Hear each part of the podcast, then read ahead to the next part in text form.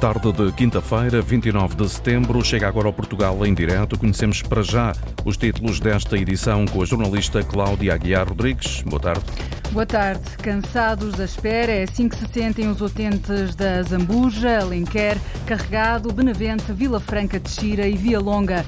A dificuldade na marcação de consultas levou a que os movimentos cívicos e a Comissão de Utentes marcassem para amanhã uma concentração à porta dos centros de saúde.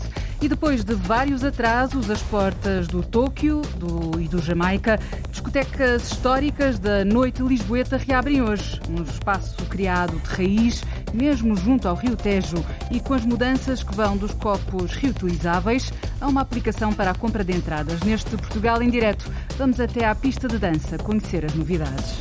São temas para desenvolver já a seguir no Portugal em direto, emissão na Antena 1 RDP Internacional, Antena 1 Madeira e Antena 1 Açores. Portugal em direto, edição da jornalista Antena 1 Cláudia Aguiar Rodrigues. Os utentes da Zambuja, Alenquer, Carregado, Benavente, Vila Franca de Xira e Via Longa estão cansados de esperar. A dificuldade em marcar consultas levou a que vários movimentos cívicos e também a Comissão de Utentes marcassem para amanhã uma concentração à porta dos centros de saúde. No final do protesto, João Ramalhinho vai ser redigido um documento com várias reivindicações que vão ser entregues ao Primeiro-Ministro. Uma marcha lenta na Estrada Nacional 3 às 17h30 de sexta-feira e uma concentração à porta do Centro de Saúde. Tudo isto para deixar claro que os utentes querem mais médicos de família, como refere Armando Martins, do Movimento Cívico pela Saúde em Azambuja. A Zambuja tem 22 mil pessoas, tendo em conta um rácio médio de 1.500 uh, pessoas por médico, deveria rondar os 13, os 13, 14 médicos. Acontece que tem dois uh, e de vez em quando, não é, não é diário, vem cá um ou outro médico uh, contratado para, de recurso para para, dar uma ajuda, mas eh, não resolve o problema nem, nem pouco mais ou menos. A transferência de utentes para Benavente ou Pova de Santiria não resolveu o problema. Eles também têm problemas, o, tanto Benavente como a Pova. Do Alto Conselho até à Pova de Santiria são mais de 60 quilómetros. Pessoas já com idade, com, com limitações, alguns nem sequer conseguem conduzir. As discrepâncias de ordenados é o grande entrave na resolução do problema. Numa unidade de uh, saúde familiar do tipo B, ganha o dobro ou mais do dobro do que ganha um médico aqui no Centro de Saúde da Zambuja. Por isso é que ninguém quer vir para aqui. A Câmara Municipal pondera a atribuição de um seguro de saúde à população, mas o porta-voz do Movimento Cívico pela Saúde em Zambuja, Armando Martins, diz que isso não é solução. Se houver um contrato entre o SNS e os médicos privados, as pessoas terão uma assistência normal. Tem direito a. O médico pode passar medicamentos, eh, pode passar baixas, pode passar exames. Se de facto eh, formos para um médico particular através de um seguro, não temos nada disso. O Centro de Saúde também precisa de obras. Tivemos neste verão pessoas a ser atendidas com 40 graus de temperatura. O ar-condicionado está a variar? Há anos. Tem filtrações de água, tem portas que não fecham, tem casas de banho entupidas, agora melhorou. Por tudo isto, seguem os protestos já na próxima sexta-feira, a partir das 17h30. Uma marcha lenta entre Vila Nova da Rainha, viremos até aqui a Zambuja e de seguida uma concentração ali na rua principal do Centro de Saúde, nessa concentração haverá um, um, documento com as nossas reivindicações que depois será entregue ao Sr. Primeiro-Ministro. Porque a União faz a força. Concentração de utentes na Unidade de Saúde de Azambuja, Vila Franca de Xira, Benavente, Via Longa, Alenquer, mas também no Carregado, onde a situação é cada vez mais crítica, segundo João Silva, porta-voz da Comissão de Moradores do Carregado. Nós temos quase 17 mil utentes, cerca de 15 mil não têm médico de família, há um médico de família para 1.720 utentes, esse médico de família vai se reformar no final de setembro. A partir do final deste mês, o carregado fica a 100% sem médicos de família, que é uma, uma, uma situação catastrófica. Um médico de, para recurso, portanto, ele não, não, chega. Para já, uma marcha lenta na Estrada Nacional 3 e uma concentração à porta dos centros de saúde, mas os movimentos cívicos de Alenquer, Vila Franca de Xira, Via Longa, Benavente e a Zambuja não afastam a hipótese de, no futuro, organizarem uma marcha lenta em direção ao Ministério da Saúde ou Assembleia da República. São muitas as críticas, as reivindicações. Ouviu-se então que a freguesia do Carregado, o Conselho de Alenquer, eh, corre o risco de perder no final, já no final deste mês, a única médica efetiva do centro de saúde. Consultas gratuitas uma vez por mês é o que o Conselho de Freixo de Espada à Cinta, no distrito de Bragança, está a oferecer à população. As consultas são feitas por médicos da região e são feitas em regime de voluntariado. A ideia partiu do município, que estabelece assim uma parceria com a Unidade de Saúde Local Lourdes Dias. As consultas são gratuitas, os clínicos são cinco e voluntários, e no passado sábado já começaram a observar os doentes de freixo de espada à cinta, com especialidades como pediatria, ginecologia e psicologia. O presidente da Câmara, Nuno Ferreira, diz que está a concretizar uma promessa eleitoral, ou seja, com clínicos à porta de casa, evitam-se grandes deslocações num conselho periférico que fica distante de hospitais como Mirandela, Mugadouro, Bragança, Macedo e Vila Real. Uma vez por mês, este grupo de médicos voluntários vir ao nosso Conselho com diferentes especialidades e dar uh, o intuito à população de poder usufruir dessas mesmas consultas. Repare, uma consulta de pediatria, se tivermos que deslocar para fora, uh, além dos quilómetros que tem que decorrer uma mãe, terá sempre que pagar entre 60 a 70 euros por uma consulta de pediatria. Neste caso, no Conselho de Freixo para a com estas novas medidas do Executivo Autárquico, são completamente gratuitas. As consultas para já acontecem ao sábado, uma vez por mês, e logo no primeiro sábado a agenda ficou preenchida e deixou alguns utentes em lista de espera. O autarca considera que este é um avanço em termos de cuidados de saúde, mas reclama mais. Vai pedir ao novo ministro, Manuel Pizarro, que seja alargado o horário de funcionamento do centro de saúde local. Porque, neste momento, o centro de saúde em Freixo para a Cinta encerra às 22 horas Ora, se um tento fez para assim, às 10 e um quarto, tiver a infelicidade de cortar um dedo e tiver que levar dois pontos, tem que se deslocar ou a Mugador, que disse está a 45 minutos, 50 minutos, ou a Mirandela, Macedo ou Bragaça. Não faz qualquer sentido. Por isso, são duas horas que nós estamos a reivindicar para o alargamento do saúde até à meia-noite. Não é um custo exacerbado, bem pelo contrário, e são políticas que vinham fomentar as desigualdades que existem para combater as assimetrias do interior. Mas o presidente do município do Freixo de Espada à Cinta quer também a sala de fisioterapia a funcionar com mais frequência. Também está estagnado, só, só duas vezes por mês é que os municípios de Freixo de Espada à Cinta podem consultar a sala de fisioterapia para estar todos os dias também aberta. A unidade de saúde de Freixo de Espada à Cinta recebe agora uma vez por mês, ao sábado, cinco clínicos de diversas especialidades para evitar deslocações para fora do Conselho. E é o que se vive também em Aroca, a ideia é que os doentes não tenham que percorrer 80 quilómetros para serem consultados por um médico. Por isso, a região está a apostar na teleconsulta. O Centro Hospitalar de Douro e Voga iniciou há um ano um programa piloto de consultas de cardiologia à distância. De um lado, o doente, no Centro de Saúde de Aroca, do outro, o médico do Hospital São Sebastião de Santa Maria da Feira. O diretor do Serviço de Cardiologia do Centro Hospitalar de Douro e Voga, Rui Batista, explica que são consultas que servem para diminuir as desigualdades do acesso da população à saúde. O hospital onde trabalhamos, o Centro Hospitalar Entre Dor e Voga, serve uma área geográfica bastante diversa, incluindo conselhos em regiões bastante montanhosas e com acessos mais complicados ao hospital onde as consultas de cardiologia habitualmente são realizadas.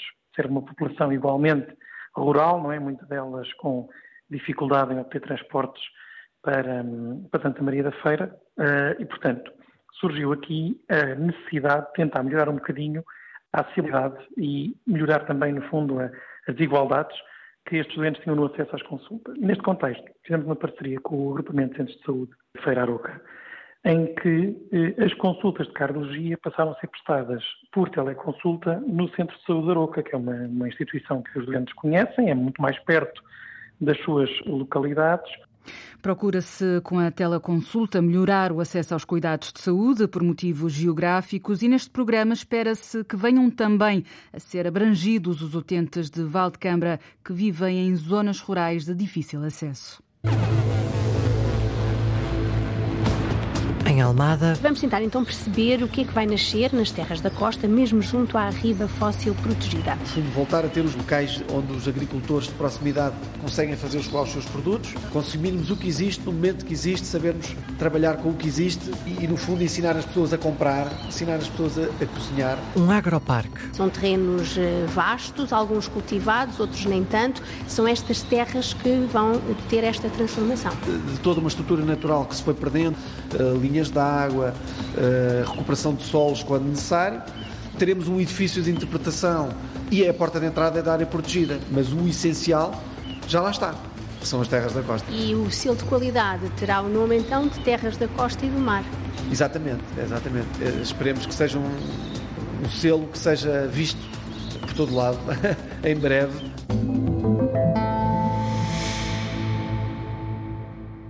Já foi um dos maiores produtores de centeio do país e quer recuperar o título. O Distrito de Bragança acolhe a primeira jornada de cereais do Norte e Luís Palha, presidente da Associação Nacional de Produtores de Cereais, diz que há ajudas da União Europeia e do Governo que podem servir para motivar os agricultores a voltarem a acreditar nas vantagens do cereal. Foi tentar, no fundo, plantar uma semente e que as pessoas da terra agora a façam crescer com, e nós daremos todo o apoio que seja necessário, à semelhança do que fizemos com a marca Cereais do Alentejo, em que, em que já estamos a valorizar a produção dos nossos cereais produzidos a sul do Tejo e queremos fazer a mesma coisa no norte do país. E por parte dos agricultores, qual é que foi a recepção de todas estas iniciativas que podem tomar? Por parte dos agricultores, existe de facto interesse naquela região, quer por parte dos agricultores, quer inclusivamente por parte dos industriais daquela região que também existem e que hoje em dia laboram com matéria-prima importada, há muito interesse à volta deste tema. E agora é uma questão de, de haver incentivos financeiros que façam a, a coisa avançar e eu acredito que pode ser possível com os dinheiros da política agrícola comum. Portugal tem de voltar à terra e apostar em culturas que sejam valorizadas. José Palha defende que o país deve depender menos das importações. A redução do, da nossa dependência em relação ao exterior das importações. Cada vez mais o consumidor se preocupa com rastreabilidade e saber exatamente que, o, que é que está a comer e de onde vem aquilo que está a comer. E, por exemplo, a, a marca Cereais do Alentejo dá uma garantia a esse consumidor que aquele produto que ele está a adquirir foi produzido com as melhores condições agrícolas e ambientais, as melhores práticas, totalmente rastreado e certificado, um produto nacional de proximidade, com uma pegada ecológica baixa e em relação a Trás-os-Montes eu acho que o caminho será exatamente fazer uma coisa semelhante. A aposta no regresso ao cultivo do centeio nas terras do distrito de Bragança. Há interesse por parte dos agricultores e empresários, mas deixam um alerta. São precisos eh, apoios financeiros fortes para tornar o centeio rentável.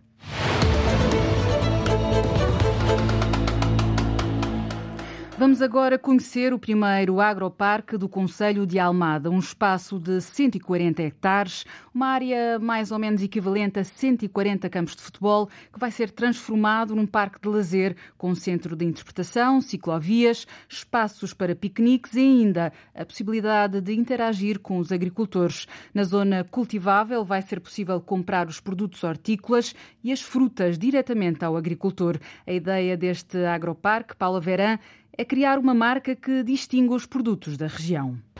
Terras da Costa e do Mar será a marca que irá nascer deste projeto, um selo de qualidade gerado no Agroparque, o primeiro do Conselho de Almada. É com Duarte Mata, do Departamento Inovação, Ambiente, Clima e Sustentabilidade da autarquia de Almada, que vamos tentar então perceber o que é que vai nascer nas terras da costa, mesmo junto à riba fóssil protegida. Em concreto, o que é que é este agroparque?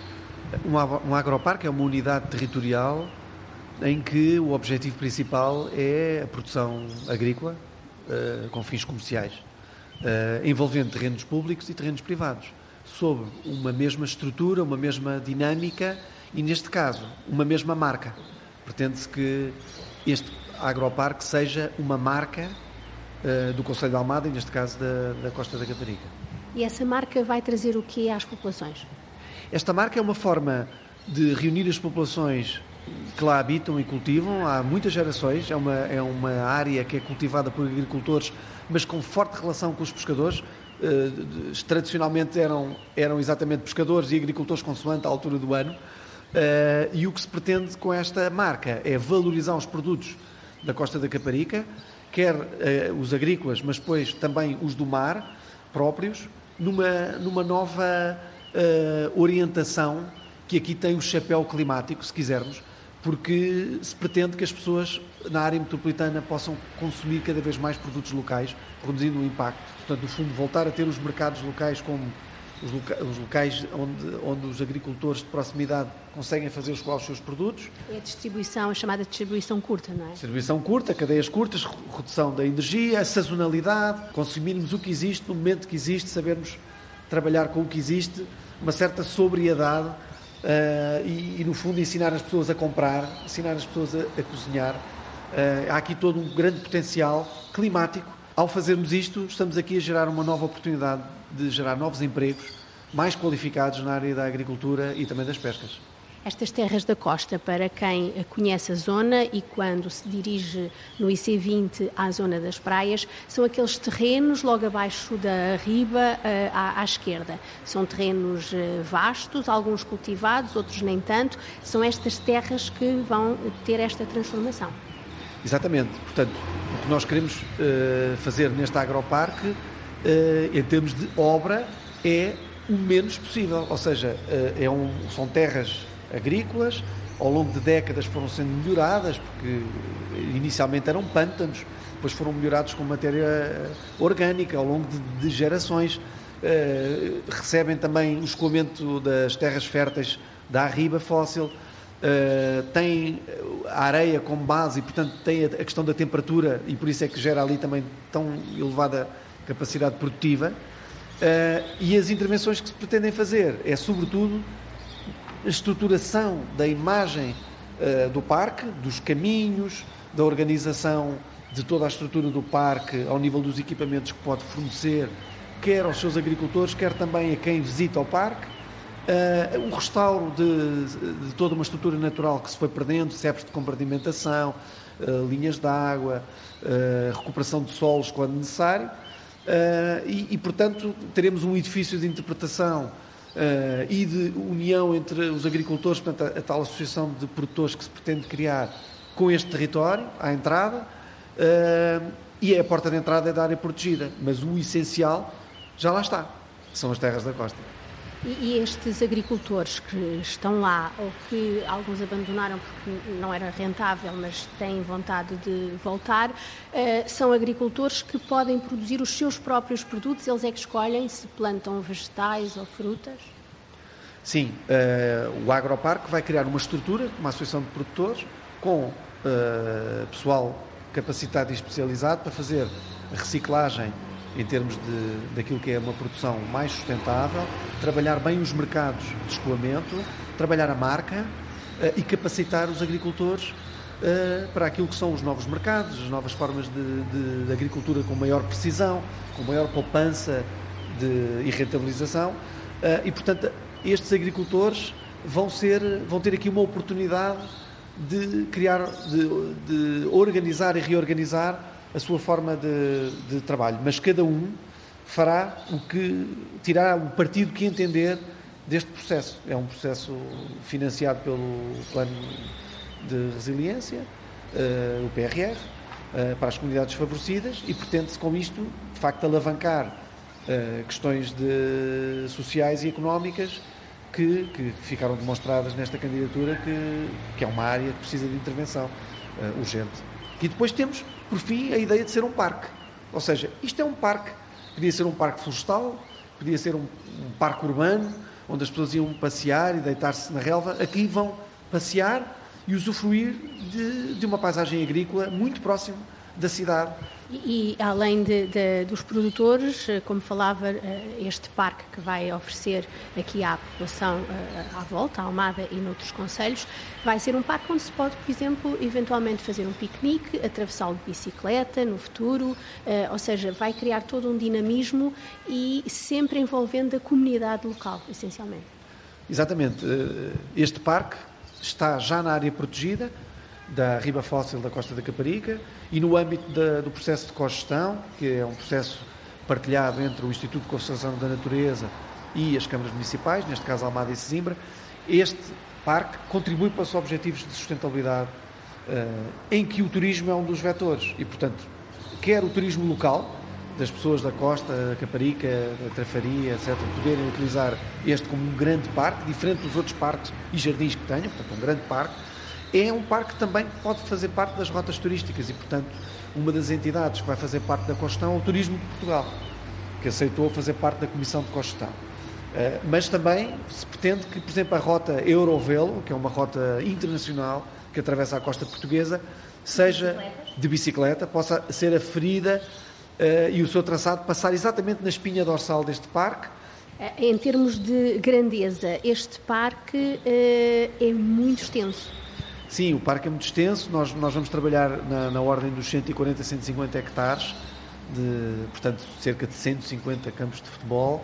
Uh, é, é, uma área, é uma área que tem a potencial também de, de, Nós não vamos construir equipamentos para além do edifício de, de apoio, vamos construir equipamentos muito simples junto dos percursos públicos, de acesso público, para para estadia, onde pequenos pontos eh, de ensombramento, eh, um ou outro mirador, etc. Mas o essencial do parque é as pessoas estarem no meio do campo, estarem no meio da agricultura e fazerem um contacto com, com no fundo, com os produtores. Vamos usar este investimento do plano de recuperação e resiliência na ordem dos 2 milhões 750 mil euros. O projeto inicia-se em 2022, termina em 31 de dezembro de 2025, portanto é um processo muito rápido muito envolvente, que vai precisar de grande participação e empenho, mas há uma grande expectativa de, de ser um sucesso, porque nós não partimos do zero, partimos de um capital social grande, com décadas de conhecimento, uh, de um terreno com enorme qualidade e fertilidade, e, portanto, estamos a partir já de uma base consolidada, vamos só ligar pontas soltas e fazer a ativação, digamos, deste, desta estrutura como um potencial de melhoria da vida das pessoas, utilizar o ambiente para melhorar a vida das pessoas, para melhorar, para lhes dar maior capacitação, maior rendimento uh, e criar, atrair novos negócios, dar maior importância à Costa da Caparica como um território sustentável e com um futuro. E o selo de qualidade terá o nome então de Terras da Costa e do Mar. Exatamente, exatamente. Uh, esperemos que seja um, um selo que seja visto por todo lado, em breve, uh, e que seja, que seja acarinhado pelas populações e pelos consumidores. E, na sua opinião, para quando irmos a um local, ou mesmo às terras da costa, e, e comprar qualquer coisa com o tal símbolo Terras da Costa e do Mar? Eu penso que nós, no prazo de, de um ano, um ano e meio, já poderemos ter uh, a acontecer uh, eh, visível eh, essa possibilidade do, dos produtos e marcas estarem disponíveis. Entretanto, não é preciso esperarmos muito para podermos atravessar aquele espaço. Ele já é possível atravessar hoje. Eh, quando o fazemos, sentimos é que há um potencial para ser um espaço muito mais interessante do que é hoje. Mas ele hoje é atravessável na sua espinha norte-sul de forma pública e acessível. Fica o convite para quem não conhece para passar por lá. Muito obrigada. O primeiro agroparque do Conselho de Almada, no distrito de Setúbal. Os produtos do agroparque das terras da Costa e do Mar podem estar a ser comercializados já no próximo ano com o selo de qualidade da região. Esta é uma noite para um bom ambiente nas discotecas Jamaica e Tóquio que voltam a dar música a Lisboa a partir de hoje. Espaços com meio século junto ao Rio Tejo Comecemos pelas novidades do Jamaica. Aquilo que vai acontecer é, conforme as pessoas vão entrando, existe uma câmara que controla o número de, de, de pessoas que estão a entrar e a, e a parede vai-se começar a mover muito devagarinho em função do número de pessoas eh, que estão cá dentro. Passamos por um espaço comum exterior que permite a passagem de uma discoteca para a outra. Aqui estamos no, no Tóquio. A ideia foi manter a música ao vivo. Temos um senhor palco. E quem é que vai atuar neste palco? Eu espero que venham a atuar os maiores nomes da música portuguesa e muitos grandes nomes da música estrangeira.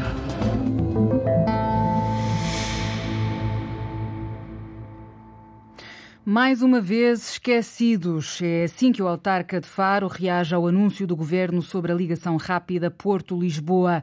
Rogério Bacalhau lamenta que os decisores políticos só se lembrem do Algarve nas férias de verão. Esquecimento é quando a gente se lembra e depois deixa de se lembrar. Eu acho que nunca se lembraram. Ou antes, lembram-se apenas em julho e em agosto. Mas é uma boa notícia para o Norte, é evidente. Eh, já foi também uma boa notícia para o Algarve, porque o Sr. Primeiro-Ministro também já prometeu que ia reduzir o tempo entre o Algarve e Lisboa. Isto nunca se concretizou. Neste momento, o que temos vindo a ver na linha ferroviária do Algarve é, ano após ano, cada vez menos composições, menos horários e as pessoas a serem obrigadas a utilizar ou o autocarro ou a viatura própria. Uh, portanto, uh, vamos ver. Uh, a 125 continua por requalificar. Não há, que eu saiba, um único investimento no Algarve a decorrer neste momento, a não ser a eletrificação. A reação da autarca de Faro à apresentação feita ontem pelo governo do projeto de alta velocidade para ligação de Lisboa ao Porto e Porto a Vigo, em Espanha. É preciso abandonar a ideia de promoção turística de ilha a ilha. Nos Açores, o Fórum Autonómico, que reuniu vários responsáveis pelo turismo na Ilha das Flores, concluiu que é preciso dar dimensão ao turismo regional, que deve ser promovido como um todo e que deve, Francisco Faria, ter como ponto de partida dois pilares fundamentais. A SAT é um pilar fundamental para o desenvolvimento turístico dos Açores. A opinião é do presidente da Associação Portuguesa de Agências de Viagens. Enquanto gestor turístico há muitos e muitos anos, não consigo olhar para os Açores do ponto de vista turístico sem olhar para a SATA. O que a SATA tem que fazer é, e o que os Açores têm que fazer é que se focar nos mercados emissores que são mais importantes e que são aqueles que dão razão a uma estratégia. Pedro Costa Ferreira, orador convidado do Fórum Autonómico, que ontem, na Ilha das Flores, abordou o turismo. Com a SATA na rota dos mercados emissores de qualidade, é preciso abandonar a ideia da promoção ilha a ilha para ganhar dimensão. Vamos pensar em Açores, não pensemos nesta ou naquela ilha. Todas as ilhas perderão se não se juntarem umas às outras para, em termos de estruturação de produto e de eh, promoção, se falar tão somente em Açores. Nós, enquanto Portugal e Açores também, não temos dimensão e não temos capacidade financeira que têm os nossos concorrentes. Se não nos unirmos para sermos cada vez mais visíveis, se nos separarmos, apenas mudaremos de ser visíveis para insignificantes. Com 30 anos de experiência profissional, o presidente da APAFT acredita que a região tem uma oferta única. A natureza, a autenticidade e a sustentabilidade vão ser pilares da procura futura e já são de uma enorme importância atualmente. Portanto, as bases estão cá todas. Agora é combater a sazonalidade e garantir qualidade nos serviços, avisa o presidente da Associação de Agências de Viagens. A sazonalidade continua a ser o grande obstáculo na promoção turística das ilhas e é o que tem preocupado as agências de viagens. A procura pelo Porto Santo cresceu neste verão 30%. As unidades hoteleiras registaram nos meses de verão taxas de ocupação muito elevadas. O presidente da Câmara afirma que a prioridade é a criação de um plano de desenvolvimento para o turismo com o contributo da população. David Souza.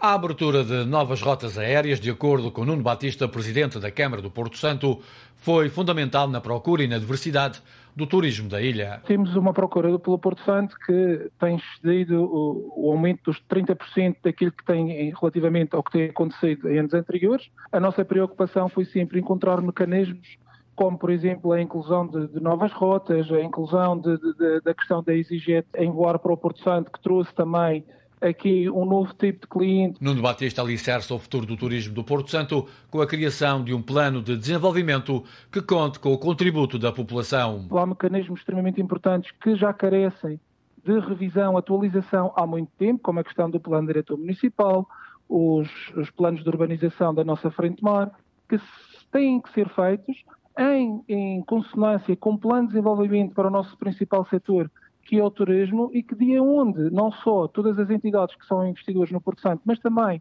a nossa população se pronuncie. O presidente da autarquia adiantou que há espaço para o crescimento hoteleiro. Existem já a possibilidade de início, inclusive, de obras de uma unidade hoteleira para, para breve. O próprio tecido empresarial, os investidores, precisam de ter um sinal. E acho que esse sinal foi passado. As pessoas hoje percebem que efetivamente podem ter a segurança, independentemente de ter que estar à espera de uma atualização do plano diretor municipal, de uma alteração do plano de urbanização ou de uma unidade de execução, para o efeito, mas as pessoas sabem efetivamente o que nós queremos. No setor da hotelaria, a ocupação atingiu valores positivos. Bruno Martins, diretor-geral do Vila Baleira, relata um verão de casa cheia. Sentimos isso principalmente no mês de junho e julho, onde foram os primeiros meses de facto a encher e com, e com uma grande dinâmica. Uh, esperávamos um agosto tal e qual como nós o tivemos e aqui de verão penso que apesar de, de setembro uh, estar a ser um, um bom mês, uh, está já abaixo daquilo que nós esperávamos. Esperávamos um setembro ainda mais forte, um outubro igualmente. Carlos Santos, administrador da Porto Line, refere uma taxa de ocupação na ordem dos 98% nas unidades hoteleiras do grupo. O Porto Santo Hotéis, que é composto pelo Hotel Torre Praia e o Hotel Praia Dourada, Uh, restaram de junho a agosto uma taxa de ocupação que rondou os 98%. Entidades fazem balanço positivo à ocupação turística deste verão no Porto Santo. E para breve está prevista a construção de uma nova unidade hoteleira na Ilha Dourada, no Porto Santo. E a norte, as dormidas ultrapassaram os valores pré-pandemia no segundo trimestre deste mês. Registaram-se cerca de 3 milhões de dormidas turísticas no norte. É um valor que ultrapassa pela primeira vez os indicadores anteriores anteriores à pandemia, como confirma hoje o boletim divulgado pela Comissão de Coordenação e Desenvolvimento Regional do Norte. O documento destaca que se dissiparam os efeitos negativos da crise pandémica na procura interna e externa ao turismo, dando nota de que a recuperação se deveu sobretudo ao crescimento acentuado do último ano, com o número de hóspedes a aumentar mais de 50% face a 2021. Facilitar a mobilidade dos turistas na cidade do Funchal, na Ilha da Madeira, é o grande objetivo do novo parque de estacionamento de autocarros e carrinhas de turismo que transportam os passageiros de cruzeiros para fazerem passeios. E é uma forma, Pedro Felipe Costa, de aliviar o elevado trânsito que dificulta a vida a quem circula no centro da cidade. Cada vez que o navio de cruzeiros atraca no porto do Funchal, significa 2 a 3 milhares de passageiros, autocarros e carrinhas em movimento no centro do Funchal. Mas, a partir de outubro, como explica a presidente da APRAM, Paula Cabasso, estes veículos passam a ter no Cais 8 um lugar específico para pegar e largar passageiros. A nossa proposta tem como objetivo criar mais uma opção de estacionamento a estes operadores, forma a melhorar a circulação na cidade. Paulo Acabasso explica que o número de veículos justifica a criação deste parque de estacionamento. Portanto, há aqui um grande tráfego mensal no âmbito do transporte terrestre que é feito a partir do Porto e na interface que é feita com a cidade. Claro que nem todos vão para o centro da cidade, como é óbvio, mas isto dá uma ideia do movimento que temos aqui dentro do Porto em determinados meses. Temos cerca de 600 autocarros por mês, só para terem uma ideia. Cerca de 800 táxis, 462 carrinhas de turismo. Portanto, isto dá uma ideia do movimento que o, que o Porto tem a nível de viaturas turísticas. O próximo passo agora é criar no CAIS 8 algumas melhorias e colocada sinalética. É um parque que naturalmente vamos fazer agora algumas melhorias em termos de sinalização, eh, identificação dos lugares, eh, vamos reformular, porque também temos clientes que habitualmente usam, nomeadamente os nossos clientes que estão ali na zona do Cais de Recreio do Porto Funchal, mas com, com uma boa planificação conseguimos garantir, quer para os nossos habituais clientes eh, da Marina, e do cais de recreio, assim como também proporcionar esta, esta possibilidade aos operadores. Mas no que toca a estacionamento, a Presidente do Porto deixa já um aviso. Quando as agências organizam as suas excursões para deixar os seus clientes e, e recolhê-los, portanto, é, estamos a falar de um estacionamento que não é de manhã à noite, como é óbvio. O novo parque de largada e recolha de passageiros começa a funcionar agora em outubro e resulta de uma reunião com a Câmara Municipal da Funchal, Carreiros do Monte e operadores turísticos.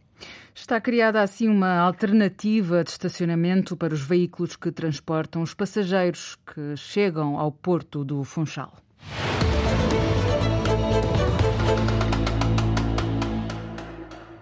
É o retomar de uma história com mais de 50 anos. As discotecas Tóquio e Jamaica reabrem esta noite, mas num espaço novo, no Cais do Sodré, mesmo ao lado do terminal fluvial. Os espaços são agora maiores e a ideia é atrair os mais velhos e também os mais novos para um pezinho de dança, Arlinda Brandão.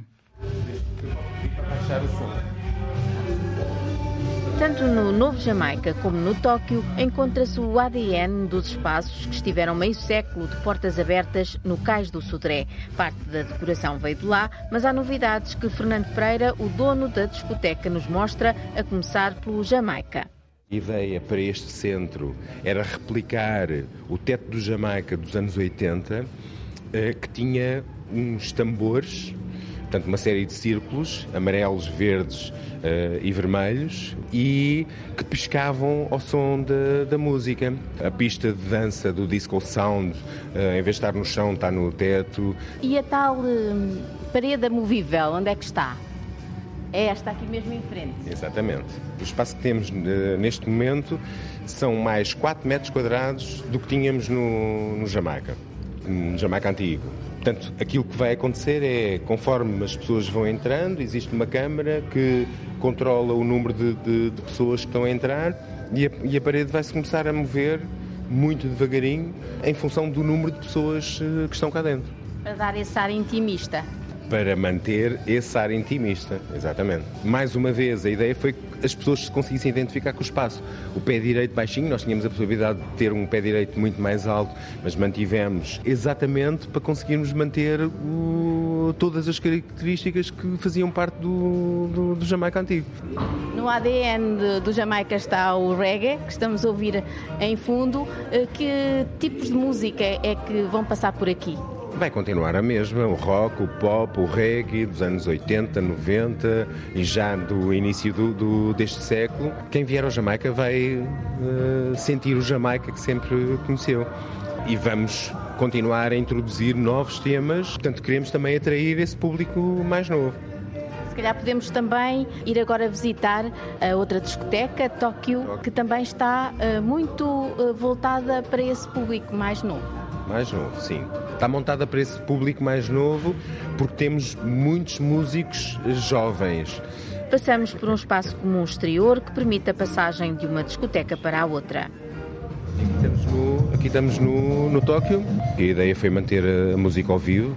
Temos um senhor palco se comparado com o palco que tínhamos no, no, no antigo Tóquio, mais do que triplicámos. No Tóquio antigo, aquilo, aquilo que os músicos gostavam e que o público gostava era da proximidade dessa relação entre músico e público, que era, não, não era próxima, eles quase que estavam misturados garantindo que essa proximidade se mantém. E quem é que vai atuar neste palco?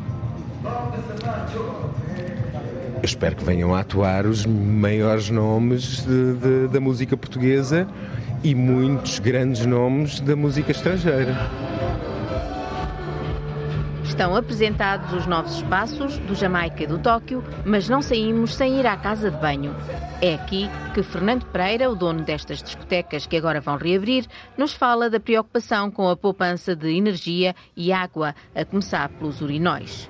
Homens, não deitam cheiro, não utilizam água. A estrutura do urinol já faz essa desinfecção e não permite sequer que exista uh, qualquer uh, cheiro. Depois aqui na parte de, da água, é, tudo funciona com, com tudo funciona com receptores, portanto a não está lá, a torneira desliga, deixamos de utilizar papel e passamos a utilizar secadores de mão, tudo que é a iluminação do espaço é, é tudo com, com LEDs, portanto já não há projetores né, eh, que consomem, consomem muito mais.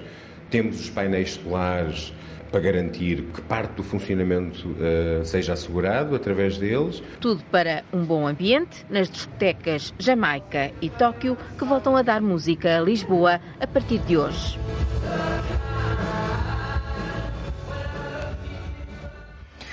E a entrada hoje é gratuita nas duas discotecas que marcaram a história da cidade de Lisboa. Aqui, Onde Acaba a Estrada é a nova criação da companhia Escola da Noite, com texto e encenação de Igor Lebreau. O espetáculo está em cena no Teatro da Cerca de São Bernardo, em Coimbra, até o dia 16 de outubro. A partir de hoje, de quinta a domingo, a jornalista Carolina Ferreira foi desvendar alguns detalhes antes da estreia.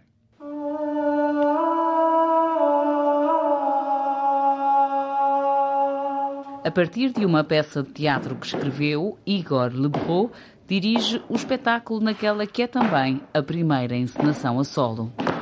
Em 2018, ah, na ressaca do, das notícias sobre uh, os refugiados sírios e os campos na Grécia, uh, eu sentia um, uma certa impotência uh, aqui em Portugal, como alguém que faz teatro, e não sabia o que fazer. E então, num impulso, decidi escrever um texto de teatro. E surgiu esta ideia de uma família que chega a um portão no meio do deserto, carregando uma caixa, e daí a história foi-se foi -se escrevendo quase sozinha. Quando eu nasci, já éramos nómadas, sem terra, a vaguear pelo mundo, sempre em busca do portão. Partilhei com com o resto da companhia, a Escola da Noite, onde trabalho já desde 2009, ofereceram-me a possibilidade de, de, apresentar o texto numa leitura pública e agora, por fim, de levar a cena e arriscando a encenação também a sol. Avançando sempre, sem descanso. As migrações forçadas de quem procura escapar da violência sobem ao palco como um dos grandes temas destes tempos. Esta peça uh, traz à cena o drama uh, cíclico uh, da guerra, da barbárie, da violência e principalmente das pessoas que são obrigadas a deixar as suas terras e a procurar outras em busca de algo melhor, de uma promessa de um paraíso. Todo o processo de escrita partiu muito da minha experiência de ator, na tentativa de escrever todos os papéis para, como se fossem para mim. Todos os tinham de ser papéis que eu gostasse de fazer. E a verdade é, isto é a magia do teatro e de ser uma arte colaborativa, é que aquilo que temos em cena neste momento está muito para lá do que eu algum dia podia imaginar. Aqui, onde acaba a estrada, a nova criação da companhia A Escola da Noite está em cena no Teatro da Cerca de São Bernardo, em Coimbra, até 16 de outubro. Não há vento nessa terra, mulher. O vento aqui nunca sopra. E não compreenda meio. por favor. É o aprofundar da eterna busca da existência humana de quinta a domingo, aqui onde acaba a estrada vai estar então em cena no Teatro da Cerca de São Bernardo, em Coimbra. Harvey's Nunca Mais é a estreia absoluta na Europa da premiada dramaturga canadiana Chantal Bilodeau. A peça apresentada pelo Chão de Oliva convida-nos a acompanhar a viagem de uma mulher de Nova York até o Alasca, fazendo uma analogia entre a migração das baleias e o seu próprio percurso. Uma viagem que passa por temas como a violência doméstica e as alterações climáticas e onde vai embarcar Marta Pacheco, uma assistente virtual chamada Alexa. Alexa, estás pronta? Nesta peça, uma mulher acompanhada por uma assistente virtual chamada Alexa. Sim, vamos nessa. Vai numa viagem de Nova York ao Alasca para fugir aos Harveys. Eu não gosto de Harveys. Os Harveys não prestam. Primeiro foi Harvey, o furacão, quando atingiu o Texas há alguns anos atrás. Passei dias colada à televisão, obcecada com as notícias. Eu não vivo no Texas, mas durante semanas sonhei com cheias de proporções bíblicas, mobílias a flutuar, gatos molhados. Depois foi Harvey Weinstein, o produtor de Hollywood. Quando se descobriu que ele tinha agredido mulheres durante décadas, eu mergulhei num buraco interminável de hashtag MeToo. E durante semanas só comi gelado, que é assim que eu lido com as crises. Mas foi o terceiro Harvey, o meu marido, quem finalmente me destruiu. Quer dizer, ele na verdade destruiu foi mais uma maxilar. Yolanda Santos é a atriz, Susana C. Gaspar a encenadora. Ela está de facto a fugir de um marido abusivo chamado Harvey, mas há outros Harveys que nós vamos descobrindo durante a peça, que são vários sistemas que hoje em dia estão a oprimir o planeta. Eu não consigo falar com ela. Fico você com o telefone, mas não atenda, por favor, não atenda. Deixe, deixe de cor. Pelo caminho, muitas coisas acontecem e a personagem reflete sobre a evolução das baleias como metáfora para a sua própria vida e como esperança. As próprias baleias conseguiram antecipar que eh, iam deixar de ter espaço no, na Terra e migraram para o mar. E ela fala dessa evolução da espécie como uma evolução também para a sua própria vida, esse percurso interior. Nesta peça Harvey's Nunca Mais, não há por isso vítimas, mas sim sobreviventes. Alexa, imita uma baleia. Harvey Nunca Mais ou uma viagem a um percurso interior é uma estreia absoluta na Europa.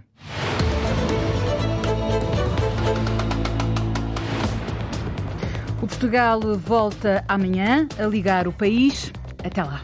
Então, até amanhã, termina aqui o Portugal em direto, edição da jornalista Cláudia Aguiar Rodrigues.